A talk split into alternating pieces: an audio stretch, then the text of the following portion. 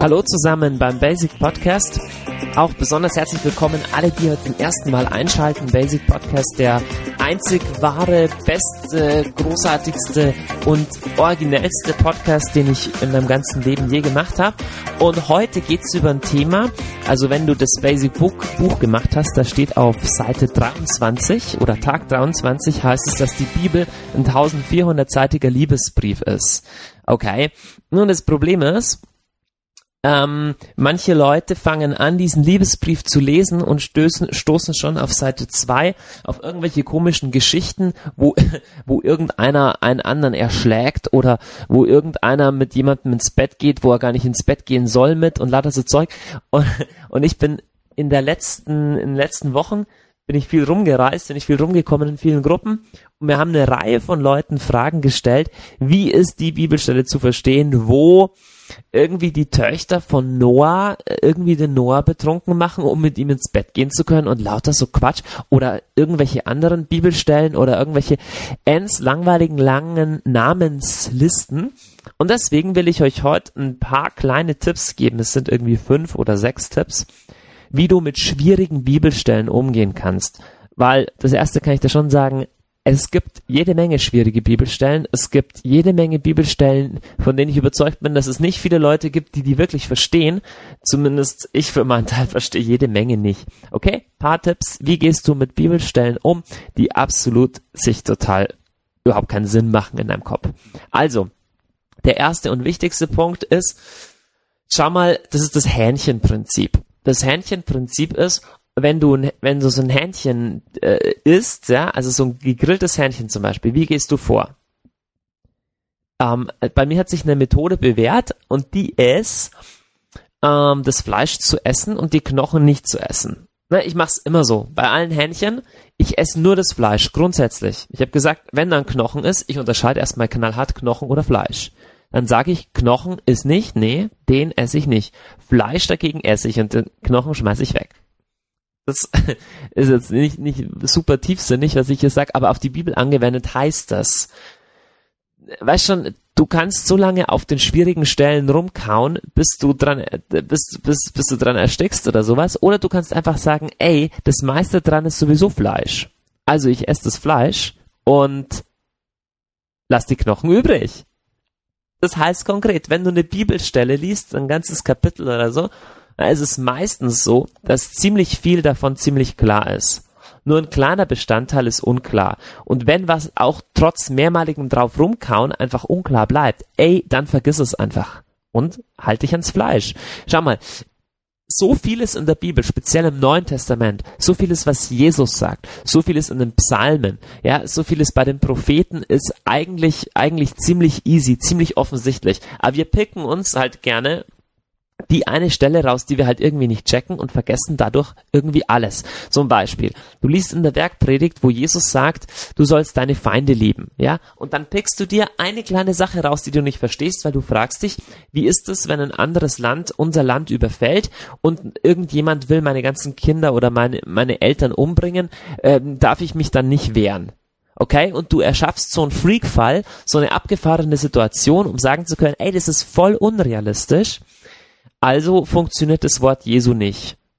Da bist du nicht von dem Prinzip ausgegangen, erstmal das Fleisch zu essen und, und die Knochen übrig zu lassen. Das Fleisch in der Bibelstelle wäre, zu sehen, ey, ich bin in vielen Situationen, wo mich Leute ankotzen. Ich bin in vielen Situationen, wo ich kleine Feinde habe. Nicht unbedingt Riesenfeinde, die mich umbringen wollen, aber irgendwie Einfach Leute, über die ich mich ärgere. Einfach Leute, die nicht das tun, was ich gerne hätte. Und hier sagt Jesus zu mir, ich esse das Fleisch, Jesus sagt zu mir, lieb diese Person, vergib diese Person. Ja? Schau mal, genauso kannst du es anwenden auf, auf, eine, auf eine Passage in der Bibel, die du einfach nicht verstehst. Du kannst entweder so lange die betrachten, bis du ganz verzweifelt bist und der Meinung bist, ich müsste erstmal äh, Theologie studieren, um das zu verstehen, oder du sagst, hey, die meisten Worte von Jesus sind so klar, da halte ich mich nicht in erster Linie an dem bisschen unklaren Zeug auf, sondern ich setze erstmal das um, was ich verstehe. Das ist ein biblisches Prinzip. Wer hat, dem wird gegeben. Das heißt konkret, setz das bisschen, was du von der Lehre von Jesus verstehst, um und dann wirst du nach und nach auch die anderen Sachen verstehen. Aber bleib nicht erstmal davon, davor stehen und sag, okay, 95% verstehe ich, 5% verstehe ich nicht. Ich will warten, bis ich die letzten 5% auch verstehe und erst dann fange ich an, was umzusetzen. Nee, nee, nee, nee. Das bisschen, was du verstehst, kannst du umsetzen. Bin voll davon überzeugt, die Bibel ist geschrieben worden für die 99,9% der Weltbevölkerung, die kein Abitur haben die 99,9 Prozent der Weltbevölkerung, die nie irgendwie eine Bibel in Originalsprache lesen können. Die Bibel ist dafür gemacht, von normalen Menschen mit normalen Gehirnen, mit normalen Fähigkeiten verstanden zu werden. Aber nur unter einer Vorbedingung. Du, du verstehst nur dann mehr, wenn du das, was du schon verstehst, anfängst umzusetzen. Wenn du das, was du checkst, erstmal wie ein Fleisch von einem Hähnchen nimmst und das erstmal isst. Okay? Das war der, das war der erste Tipp, aber es war ein bisschen auch sowas wie ein Vorwort. Der Rest ist nicht ganz so theoretisch. Zweiter Tipp, der ist ziemlich einfach. Sehr viele Bibelstellen erklären sich einfach nur dadurch, dass du, dass du den Zusammenhang liest. Ich erinnere mich mal, als ich äh, Jesus noch nicht so gut kannte, ja, als so ganz am Anfang meines Glaubenslebens, da kam eine Freundin von mir, die war ziemlich auf so einer Frauenbefreiungswelle. Also der war das ganz wichtig, dass, dass, dass Frauen nicht unterdrückt werden und so. Und die hat gesagt, ey, die Bibel finde ich total, ich finde es total unmöglich, dass Gott so frauenfeindlich ist. Gott ist total frauenfeindlich, weil, lies mal Richter Kapitel 19. Dann habe ich Richter Kapitel 19 aufgeschlagen und was kommt da drin vor? Da kommt vor, dass eine Frau auf ganz furchtbare Weise vergewaltigt wird und dann zerstückelt sie jemand. Echt voll grausam. Und sie hat gesagt, schau mal, die Bibel ist ein Buch, wo es um Gewalt gegen Frauen geht. Ist total frauenfeindlich. Nun, erst einmal, diese Stelle ist wirklich total schockierend. Ey, was hat die zu bedeuten? Aber weißt du, das Tolle ist, wenn du einfach nur einen Zusammenhang liest von der ganzen Stelle, da merkst du, dass in dieser Bibelstelle, in diesem Abschnitt, diese absolut schlimme Schandtat als absolut schlimme Schandtat bezeichnet wird. Und die führt dazu, dass die einen mit den anderen einen Krieg anfangen. Weil wenn die sagen, ey Leute, wenn bei euch sowas möglich ist in der Stadt, dann habt ihr echt ein Problem. Und die fangen an, einen Krieg an, äh, anzuzetteln. Okay? Also, erst auf den ersten Blick schaut die Bibelstelle aus, als wäre es frauenfeindlich, aber wenn du einen Zusammenhang liest, merkst du, Moment, das wird ja hier als Sünde bezeichnet. Genauso eben eine andere Frau, die ich vor einer Woche getroffen hat, hat zu mir gesagt, ähm, diese Sache, wo wo Noah da, äh, wo, wo die, wo die Töchter von Noah ihn betrunken machen, um mit ihm schlafen zu können, echt total pervers. Ist es denn gut?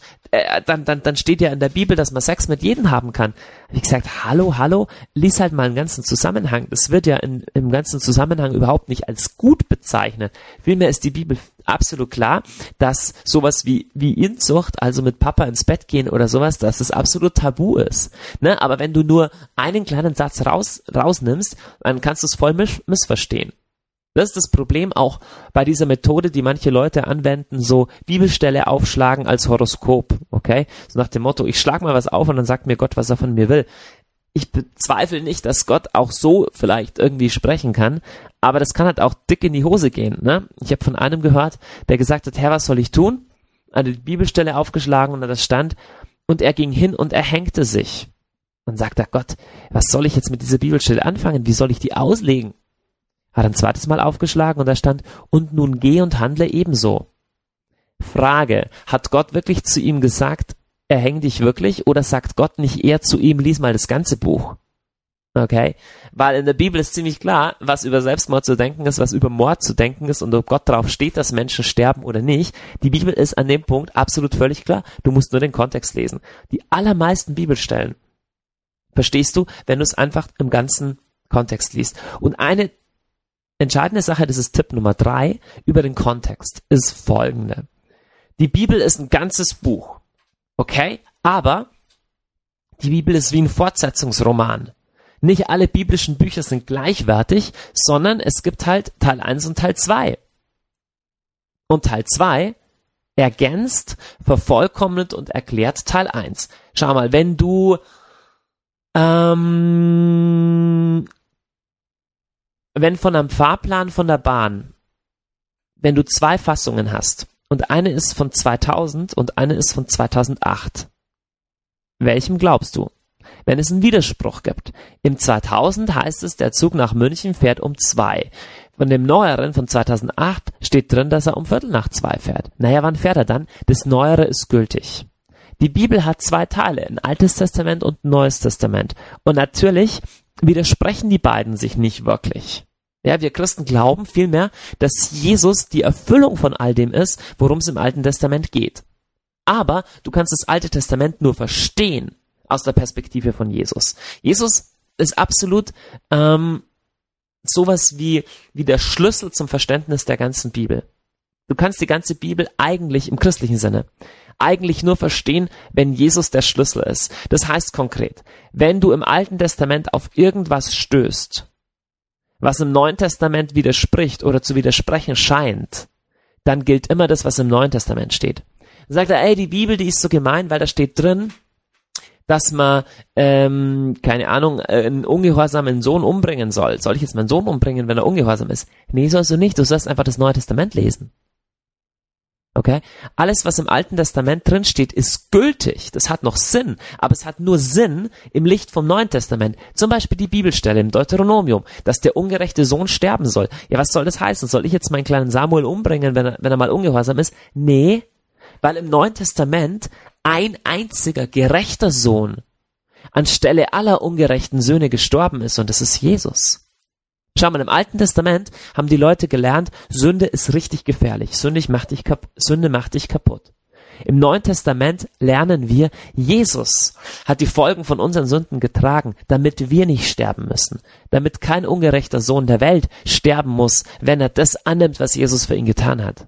Aber weißt du, das Motto ist immer das, das Alte Testament wird erst klar aus dem Neuen Testament. Und was im Alten Testament steht, wird erst klar durch Jesus. Deswegen komm mir bitte nicht damit, ähm, eine alttestamentliche Stelle ins Feld zu führen gegen eine neutestamentliche, sondern Jesus ist der Schlüssel der Schrift. Okay? Das ist überhaupt ein wichtiges Prinzip von, von Schriftauslegung, ist ein weiterer Tipp, aber hängt auch noch mit dem zweiten, mit dem zweiten Tipp oder dritten Tipp, wo wir jetzt gerade sind, zusammen. Leg nie das Unklar, äh, leg nie das Klare mit Hilfe vom Unklaren aus, sondern leg immer das Unklare mit Hilfe vom Klaren aus. Was heißt das? Manche Sachen in der Schrift sind absolut völlig klar. Eine Sache, die etwa tausendmal in der Bibel steht, ist, Gott ist gut und er ist gnädig und barmherzig zu allen, die, die zu ihm rufen. Das ist völlig klar in der Schrift. Und dann gibt's ein paar mikrokleine Stellen, wo Gott irgendwie ziemlich gemein aussieht. Da lässt er irgendjemand sterben. Oder da ist irgendwie ein schlimmes Unglück und du weißt nicht, wollte Gott das. Schau mal, du kannst entweder sagen, die tausend Stellen, die sagen, dass Gott gnädig und gerecht ist die werden in Frage gestellt von der einen einzigen Stelle, die irgendwie da nicht ins Konzept passt. Oder du kannst sagen, die eine Stelle, die ein bisschen komisch aussieht, kann ich nur im Licht dessen verstehen, dass Gott gnädig und gerecht und gut ist. Ja, Beispiel. Gott lässt irgendeine Strafe auf irgendein Volk kommen. Im Alten Testament. Kannst du sagen, sowas Blödes, dieser Gott ist ja voll gemein. Nun gibt es aber etwa tausend andere Stellen, wo Gott heißt, wo, wo äh, es heißt, dass Gott niemanden abweist, der zu ihm kommt. Dass er alle Menschen liebt, dass er will, dass jeder Mensch gerettet wird. Okay? Wie passen also die beiden Sachen zusammen? Na, ganz einfach. Wenn Gott irgendwas zulässt auf der Erde, wenn Gott irgendeine Strafe bringt, wenn Gott irgendwo Gericht bringt, dann dient es immer seinen Absichten, allen Menschen zu retten alle Menschen zu retten. Dann ist es nie, weil Gott böse ist, dann ist es nie, weil Gott ungerecht ist, denn die Bibel sagt uns hundert, äh, sagt uns tausende Male oder hunderte Male, dass Gott gnädig ist, dass Gott treu ist, dass er gerecht ist. Das ist die deutlich klarere Botschaft der Bibel als das andere. Deswegen schlussfolger ich immer vom Klaren in der Schrift, vom Offensichtlichen in der Schrift auf das, was ein bisschen, bisschen schwer zu verstehen ist. Okay, so war mal. Ähm, Nächster Punkt. Oder das ist eigentlich schon der, ist eigentlich, eigentlich der letzte Punkt. Ähm, es gibt, glaube ich, Bibelstellen, die Gott bewusst deswegen in sein Buch reingesetzt hat, damit wir sie nicht verstehen. Hä? Im Umgang mit Gott ist eine Sache eine ziemlich wichtige Sache, und zwar Gott ist Gott und du bist es nicht. Und wenn ich irgendwas an Gott verstehe, oder wenn du irgendwas an Gott verstehst, dann ist es eher die Ausnahme als die Regel, weil weißt du, er ist Gott und du bist es nicht. Das heißt, wenn Gott eine Seite von sich offenbart, dann kann ich sie checken. Aber eigentlich ist mein Gehirn nicht fähig, so einen Gott zu begreifen. Das ist so ähnlich wie wenn du mit einem Taschenrechner, so einem kleinen Casio Taschenrechner, versuchst Windows Vista zu, äh, auf den drauf zu installieren. Das geht nicht. Du brauchst einen Rechner, der das kann. Und mein Rechner und dein Rechner in unserem Kopf können Gott nicht verstehen. Es gibt sogar einen Satz, ich glaube, der ist von, von Anselm, Anselm von Canterbury, also einem großen äh, Theologen aus dem Mittelalter, der hat gesagt, äh, si cont, äh, comprehendes non est Deus. Wenn du es verstehst, dann ist es nicht Gott.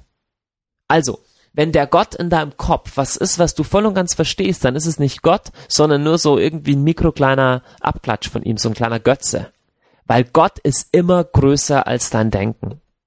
Was heißt es im Umgang, äh, also in Anwendung auf die Bibel? Das heißt, es gibt immer Stellen, die du nicht checkst und das ist auch ganz gut so. Und wenn du es nicht checkst, kannst du zwei Sachen machen. Entweder du kannst Anschluss dran nehmen, sagen, Gott, so was Gemeines, ich verstehe das nicht. Oder du kannst anbeten und sagen, hey Gott, du bist größer. Und das erste bedeutet, Gott von seinem hohen Thron runterziehen zu wollen auf den Grundwasserspiegel von deinem Denken. Und das zweite heißt, anzuerkennen, dass dein kleines Denken begrenzt ist. Und wenn da eine Bibelstelle drin ist, wo du sagst, Gott, diese Seite an dir ist mir völlig schleierhaft, dann kannst du das im Geheimnis stehen lassen und sagen, und das, das akzeptiere ich. Gott, du bist größer als ich. Ich erkenne an, dass mein Denken nicht das Mittel, nicht Mittelpunkt der Welt ist, sondern dass du größer bist. Und ich erkenne an, dass du die Möglichkeit hast, Gott, mir später Einsichten da rein zu vermitteln. Weißt du, es gibt viele Bibelstellen, die ich vor Jahren absolut nicht verstanden habe, wo ich jetzt bisschen mehr davon verstehe. Das heißt, Gott offenbart mir mehr und mehr von sich selbst. Aber erstmal stehen lassen, erstmal anerkennen, Gott ist größer. Ne? Das zweite wäre, oder eine An das Gegenteil davon wäre, wäre zu sagen, Gott, wenn du nicht so bist, wie ich dich verstehen kann, wenn du nicht in meine Kategorien reinpasst, dann mag ich dich nicht. Aber dann empfehle ich da gleich, mh, mm, dann brauchst du keinen Gott, sondern dann, dann lese einfach dein eigenes Tagebuch. Also dich selber verstehst du einigermaßen. Das Tolle an Gott ist, dass er faszinierend ist, dass er unendlich größer ist als ich, dass er auch größer ist als mein Denken. Jede Bibelstelle, die du nicht verstehst, ist auch eine Chance, einfach Gott im Geheimnis stehen zu lassen. Okay, mit diesen ganzen Tipps, also erstmal das umzusetzen, was du verstehst. Dann zweitens, eine Bibelstelle immer im ganzen, ganzen Kontext zu lesen. Drittens, immer auch im ganzen, im Kontext der ganzen Schrift. Unter der Hinsicht, dass Jesus der Schlüssel der Schrift ist. Und dass du das Alte Testament nur im Licht vom Neuen Testament stehst verstehst und dass du viertens eine Bibelstelle nie vom Unklaren aufs Klare, äh, nie vom, vom Unklaren aufs Klaren schließt, sondern immer von dem Klaren, von den 95 Prozent, die klar sind, schließt auf die 5 Prozent, die du nicht verstehst. Und wenn du dann davon ausgehst, dass Gott einfach größer ist, dass du Sachen auch mal im Geheimnis stehen lassen kannst, dann wirst du ultimativ viel aus der Schrift rausziehen, ultimativ viel aus der Bibel. Und wenn du mit den 10 Prozent, die du verstehst, treu umgehst, wirst du irgendwann 20 Prozent verstehen, irgendwann 30 Prozent, irgendwann wird es noch minimal wenig sein, was du nicht mehr verstehst und das wird für dich eine Chance sein, Gott anzubeten. Das waren meine Tipps. Eine allerletzte Praxis, ein kleiner Praxishinweis. Wenn du danach nach einer Bibel suchst, die dir hilft, möglichst viel zu verstehen, dann ist zum Beispiel die Jerusalemer Bibel eine super, eine super Wahl. Überhaupt Bibeln, die Fußnoten haben oder Erklärungen sind sehr gut. Also diese kleinen Teile, äh, wo unten keine Erklärungen dabei stehen, die sind ganz gut für, für einen Weg unterwegs. Aber wenn du zu Hause sitzt und Bibel liest, empfehle ich dir, wenn du noch keine hast, kauf dir eine Jerusalemer Bibel. Oder die normale Einheitsübersetzung mit Anmerkungen ist auch besser als nix. Aber bei der Jerusalemer hast du richtig dicke Anmerkungen. Und wenn du auf eine schwierige Stelle stößt, ist in der Regel eine richtig brauchbare ähm, Erklärung unten dabei und die und die Übersetzung, also die Einheitsübersetzung ist auch ein ziemlich guter Kompromiss zwischen so ganz ganz freien Übersetzungen und ganz wörtlichen. Aber das hilft schon mal richtig viel. Hey und ich wünsche dir viel Spaß bei der Entdeckungsreise in den 1400-seitigen Liebesbrief, der ist der beste der Welt, auch wenn er ein paar Stellen hat, die dir ein bisschen was zumuten, aber hey, wir sind ja nicht zum Spaß auf dieser Welt. Deswegen alles Gute und bis zum nächsten Mal. Ciao.